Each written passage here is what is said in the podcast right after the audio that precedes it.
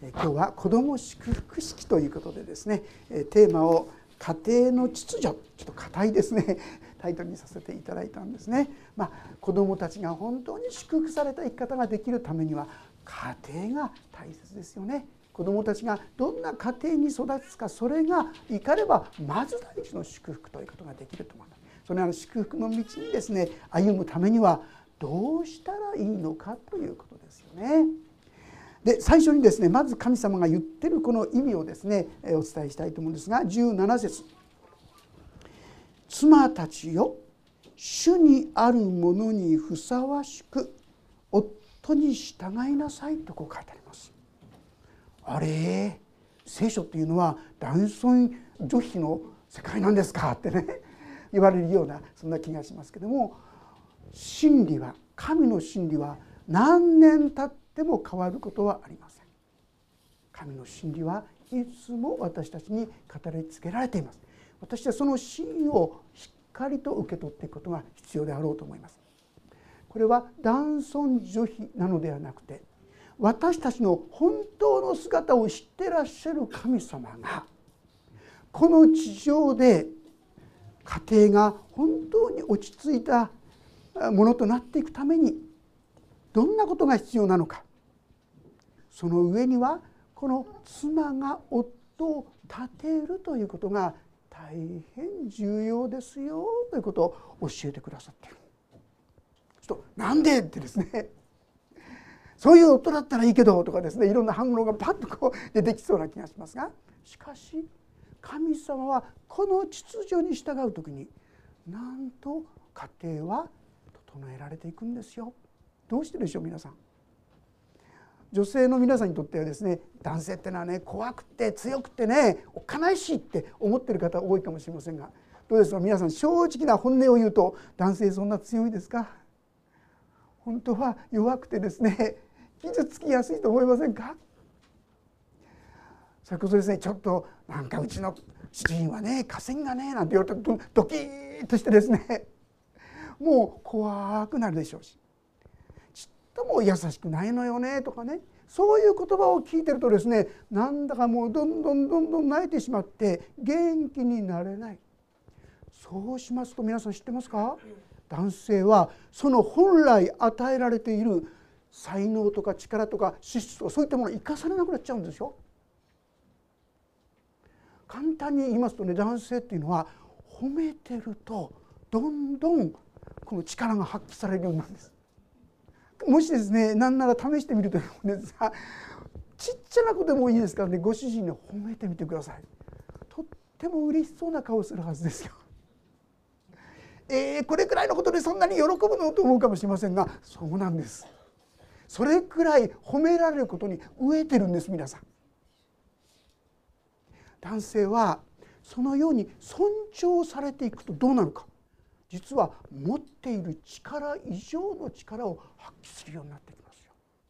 そういう意味で女性がまず立てていく男性を立てていくこれが大事ですよどっちが上どっちが下じゃないんですよ。あえてこう言うならそれはもう女性の方が賢くっていうことですよね。そうすることによって男性が生き生きと歩むことができるようになるからそういうことができるかとね。ついつい愚痴りたくなるでしょう。ついつい非難したくなる。目は2つついてますからね。私たちついつい見た目でいろいろいろいろさばいてしまうんですが、まあ、そこはちょっとつむって良いところを見つけて探す。そんなことができるとですね随分変わってくるかなと思います。さあ主にあるものにふさしく夫に従いなさい。従いなさいっていうのはね夫を前に置きなさい。上に置きなさいそういう意味なんですよ。嫌だ。いやそれをそれをちょっとですね神様によって変えていただくことが大切だとこういう意味であります。次夫たちを妻を愛しなさい。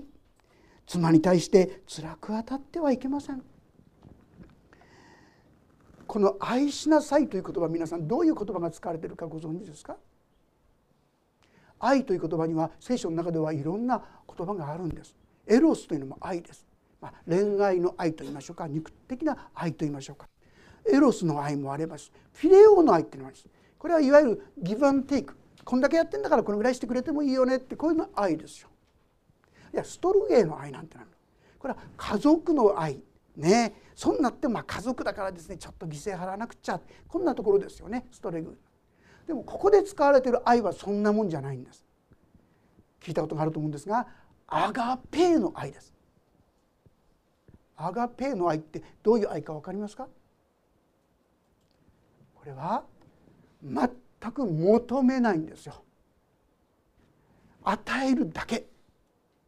受けることを期待しないで与えていく。無条件で与えていく。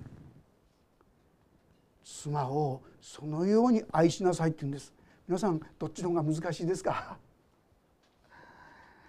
れは男性も女性もとっても難しいですね。ヨハネの15章でイエス様はこう言いましたよ。人がその友のために命を捨てるという。これよりも大きな愛は誰も持っていませんって。男性は妻のために命を捨てるべきだって言うんです皆さん。いや大変だそんなんじゃもう結婚できないわってこう思うんじゃないでしょうか皆さん。そういう愛を持って愛するんですよ。そしてそういう家庭ができていくと妻は夫をいつも立てているんですよ。そしてその妻をですねご主人は優しく大切にするんです。そうすると子供は自然にある意味でその両親に従うようになっていけるんですね。でもどうでしょうか？うちの主人はどうなんだかこうなんだこんな言葉ばっかり聞かされてたら子供どうなるでしょうね。夫はお父さんはこうでああでもしそういうことを聞いてたら子どもたちはそんなお父さんを尊敬できるようになれるでしょうかね？従う子どもになれるでしょうかね？私たちが本当に立てるそういう言葉を一切口から出すのをやめていく。これだけでも随分と変わっていくんではないかと思いますね。立てる。これが聖書がいつでも言っている。それに対して男性は「だったらいいこと聞かせてやる」なんて言ってですね支配するようじゃダメですね。命を懸けて犠牲を払え。その妻のために命を懸けなさい。いやこれは大変ですよね。そしてさらにはですね妻に対して辛く当たってはいけません。私たち人間っていうのはどうでしょう皆さん弱いとこにすぐ当たると思いませんか？八つ当たりってありますよねお父さんがイライラして帰ってくるとですねもう家族に入ってひどい言葉を言ったり態度を取ったりそれがいつかお母さんお母さんから子供子供からですね一番下にまでこうバーッと広がっていくことも大いにありうること。私たちは辛く当たってはいけません。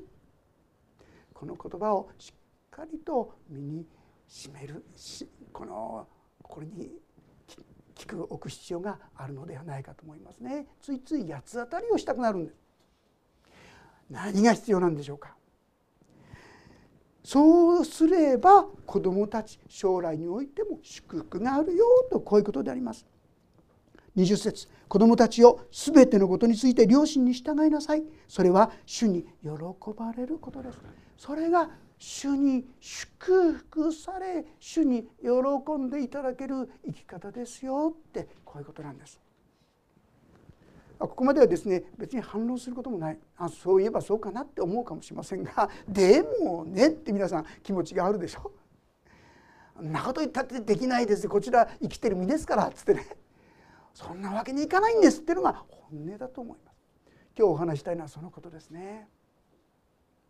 これが正しい生き方なんだなそれは分かるよそうすればいいんでしょでもう私たちは日々ですね嫌なことを経験したり人間関係でも辛いことを味わってますしそんな優しい心でいられないんだよっていうのが本音じゃないでしょうか。だからこそ必要なのは今日のこの12節のところなんですね。ご一緒に読んでみたいと思います。12節3章12節よろしいでしょうか。12から14までご一緒に読んでみたいと思います。これを最初3章12から143い。ですからあなた方は神に選ばれたもの聖なるもの愛されているものとして深い慈愛の心親切謙遜柔和寛容を着なさい。互いに忍耐し合い誰かが他の人に不満を抱いたとしても互いに許し合いなさい。主があなた方を許してくださったようにあなた方もそうしなさい。そうしてこれら全ての上に愛をつけなさい。愛は結びの帯として完全です。皆さん私たちがこのような良き家庭を築いていく秘訣がどこにあるのかそれは自分がどういうものとされているかということをしっかりと受け止めること見極めることなんですよ。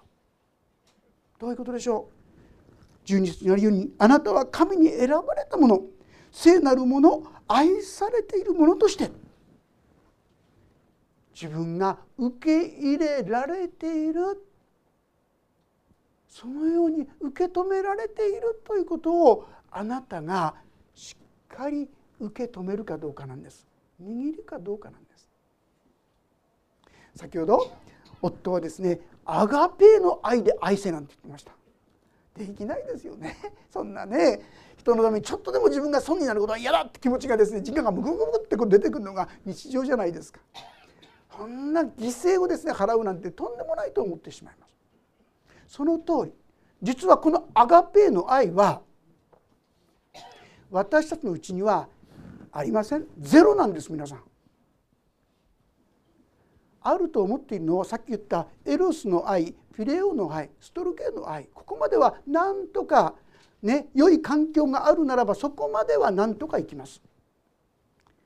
でもそんな人を許す愛だとか受け入れる愛だとかそんな愛は私たちにはないんですよ。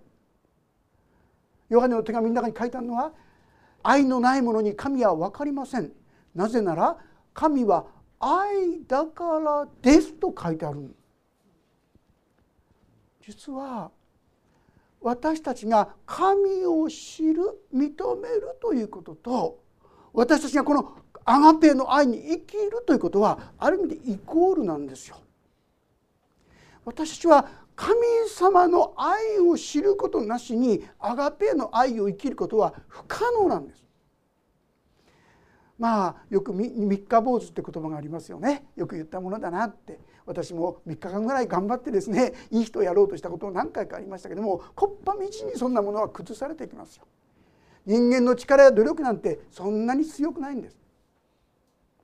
でもアガペーの愛は強いんですね。そしてそのアガペーの愛は今はですね誰にでも開かれているってことをご存知でしょうか？私のとこには来ないっていうところはありません。全ての人にこのアガペーの愛は開かれているんです。問題はその愛を受け取るか否かなんですね。受け取るか否か。愛というものは受け取らなかったら消えてなくなっちゃうんですよ。ところが受け取るとそれは力となっていくんです。喜び希望となっていくんですね。ある一人のですねお子さんがいました。とっても難しいお子さんだそうです。お母さんに反抗して反抗して全く言うこと聞かないで。でそれでその方がですねある、まあ、カウンセラーのとこに相談に行ったんですね。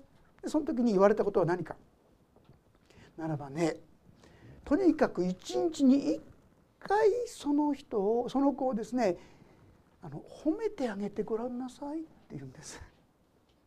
褒めるとこなんか何もないよってね。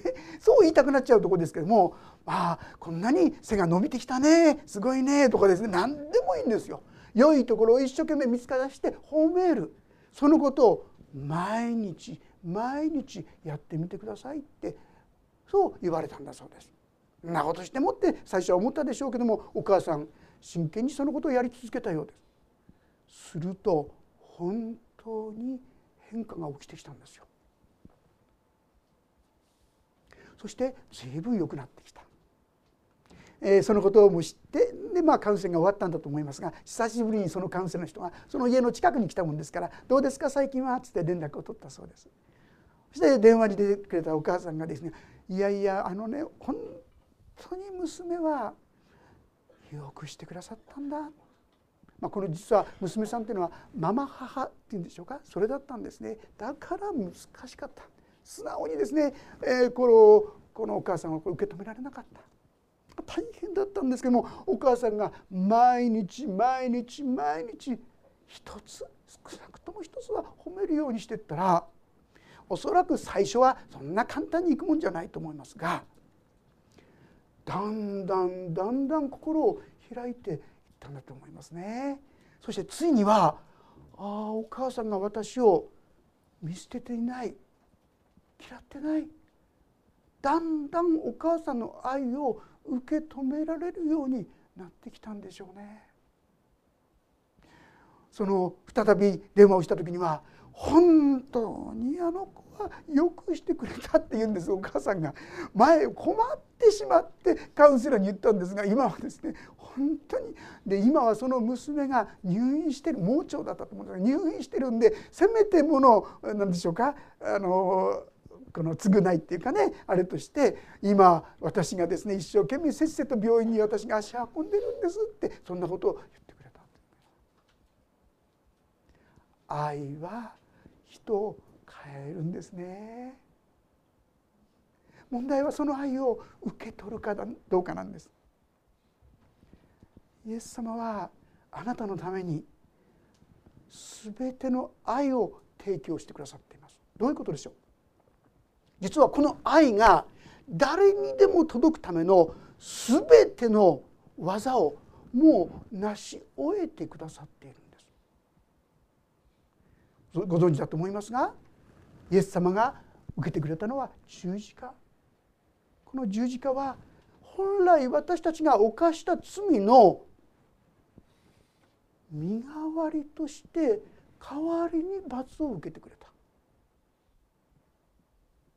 だからこのイエス様の十字架をあ私のためでもあったんですかと受け止めた人は完璧な愛がいつでも100%の愛がその人に開かれてるんです。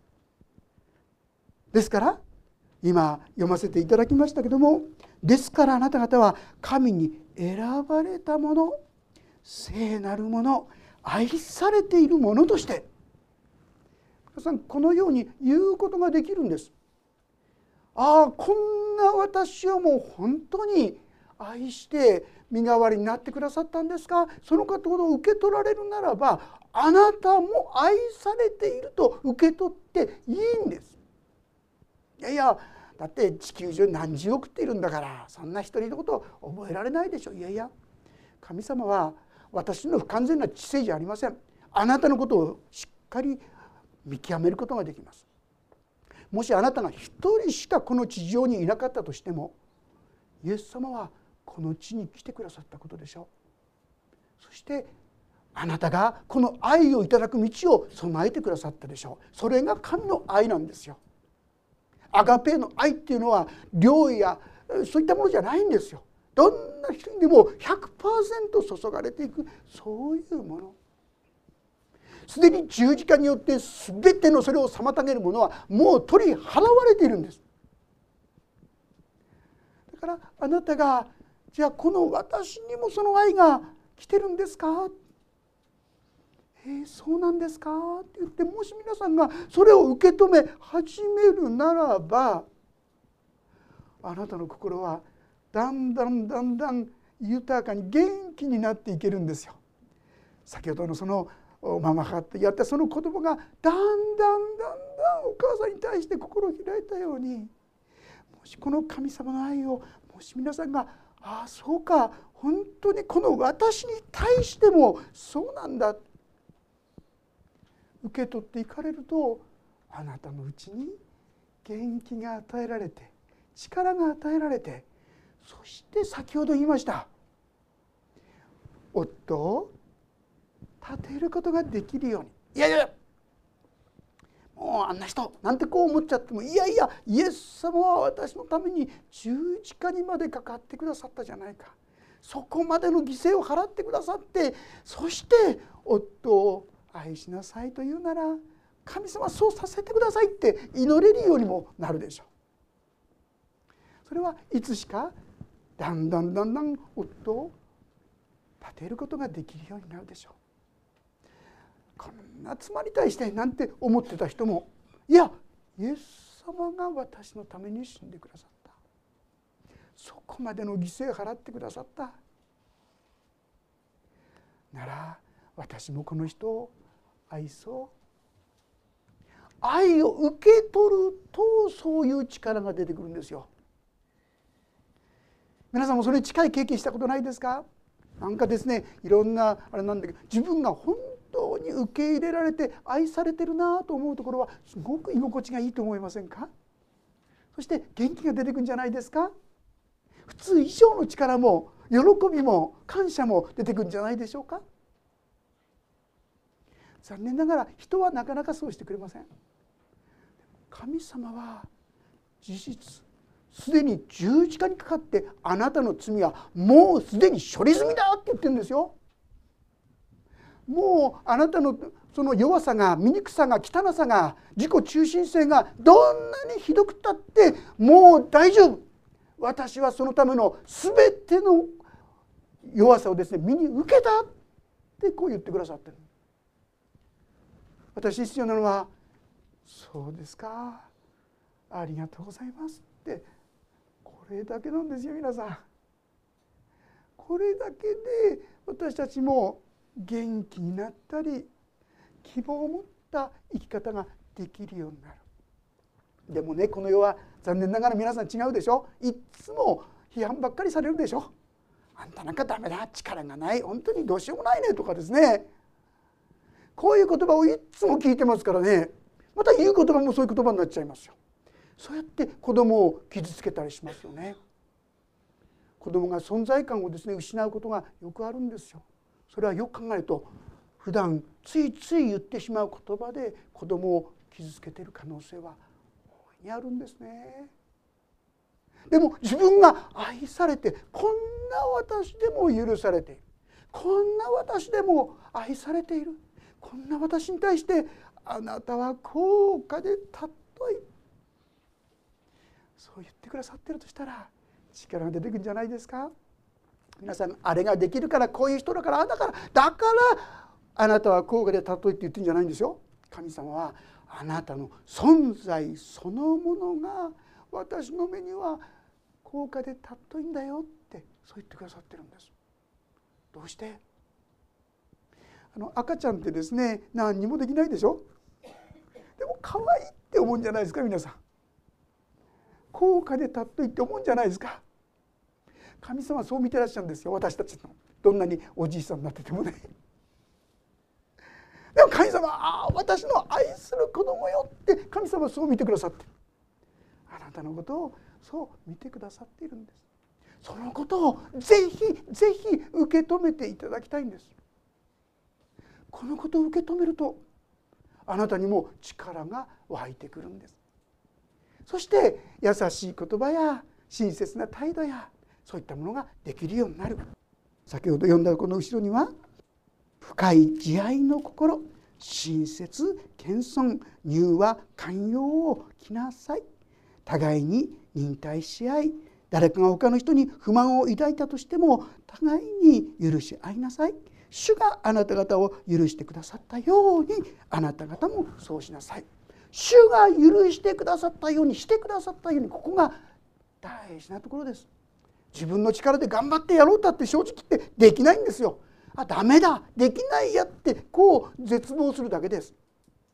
でも主が許してくださったように主はあなたをそのまんま弱さを持っていても愚かでも醜くてもそのまんま愛してくださっているそのことを受け取っていく時に私たちはあなたもそうしなさいという力が私の心がその愛に満ちてくるとできるようにされていくんですよ。そしてその時に私たちは子供にも優しくできるんですね。この子供に対しての言葉にですね21節に父たちを子供たちを苛立たせてはいけませんって書いてあります。これはねこすりつけて痛みを与えるっていうのはそんな意味なんですよ。要するに「お前ダメだな」とかね「しっかりしろ」とかですね そういうことばっかり言ったら子供の心がすり切れちゃいますよね。そうしちゃいけないよという意味なんですよ。子供を愛の中で育てなさい愛によって導きなさい、ね、そうなると分かるでしょ？あほら無理だわってね自分の力では無理だわって結論。それでいいんです。それが正しいんです。だから主よまずこの私にあなたの愛を受け取らせてください。あなたの愛が私の中に生き生きとしますように。そうする時に私たちもそのような慈愛の心が湧いてくる。そして14節。そしてこれら全ての上に愛をつけなさい。愛は結びの帯として完全です。皆さん愛ですよ。でも愛は私のうちにありませんというのは一つの朗報じゃないですか。愛がないねって言ったらそうですよってね。ありませんよって。だったら与えられるように祈ってくださいでいいんでこれ正しい反応なんですよ。神様から来なかったら愛することなんかできっこない。でも求めよさらば与えられん。ね、与えられんってのは与えられないって意味じゃないですよ。与えられますって意味ですよ。私たちはこの愛をもっと大胆に神様に求めていくものでありたいと思います。そしてああ自分がこのまんま自分でなんて情けない人間だなって自分が思う時に神様はそうじゃないよ私は私の目にあなたは高価で尊いんだよ。この言葉をどうぞ聞いてください。はっきり言いまして悪魔は皆さんに語るんですよ。お前なんか何の価値もない。生きてる意味もないなんて。聖書はそう言ってない。たとえ全世界を手に入れても一人の命が損じたらそれは一人の命の方が全世界の全てのものよりも尊いんだっていうのが聖書の教えですよ。あなたの存在は全世界の存在よりももっと重いんですよ。そのこと知ってますか？神様はそんな愛を持ってあなたを見ておられる。受け入れてくださっている。妨げになるのは正直ましてプライド。そんなのいらねえっつってね。私はそんなにもうそんな神様に頼るなんてそんな弱い人間になりたくないなんてこのプライドが私たちをこの神様の愛から遠正直に私は弱い。私は本当に寂しい孤独だ。虚しい。何でもいい。そのまんま神様に申し上げていきましょう。そして神様あなたの愛に触れさせてください。できれば十字架を思ってください。ああ十字架がそのためにあったんだなと。じわじわと皆さんの中に十字架の愛がアガペの愛が育っていくことでしょう。そうして私たちも子供を本当の意味で祝福することができるものになっていくことができるんじゃないでしょうか。いやでも手遅れ。そんなことないです皆さん。全てのこと働かせて益としてくださる。嫌なことさえ益としてくださる神様。私の人生の中で私の黒いところあんまりみんなに知らせて知ってほしくないことたくさんありました。でも今になってみるとそれは全部神様にあっては益とされる祝福ですね。この神様の大きな愛にもう一歩委ねてそしてその愛に強められていくお互いでありたいと思います。お祈りをいたします。神様私たちのありのままの姿をあなたは愛してくださいました。あれができたらこれができたらこう頑張ったらああ頑張ったらじゃなくて何にもできない。自分では何の価値も見いだすことができない。そんな私たちにあなたは私の目には高価で尊いんだと言ってくださって。だから私は十字架にかかってその罪の身代わりとなったんだと言ってくださってることありがとうございます。どうかお集いくださったお一人お一人がこの愛をしっかりと受け止めなさることができるように助けてください。十字架は私のためだった。私を救うためだった。私を愛するためだった。そしてその心に少し少し愛が芽生え育ってそして周りの子供に対しても家族に対してもあるいはどうも気に入らないあの人この人に対してもちょっとずつ優しくなれるように。あなたがそんな力までもきっと与えてくださいますから感謝いたします。どうかしよう。あなたの力あなたの愛をいただいてこの恵みの世界にお一人一人を導いてくださるようにお願いをいたします。祝福がご家庭にまたその歩みに全てに注がれますように。主イエス・キリストの皆によって祈ります。アーメン。もうしばらくそれぞれに応答の祈りをお捧げください。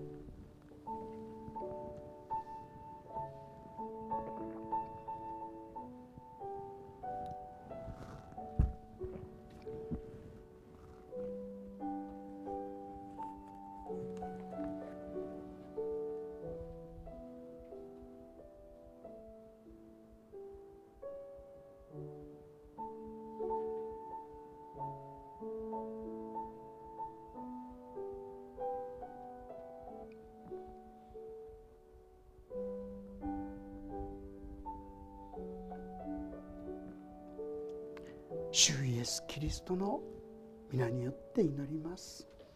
アーメン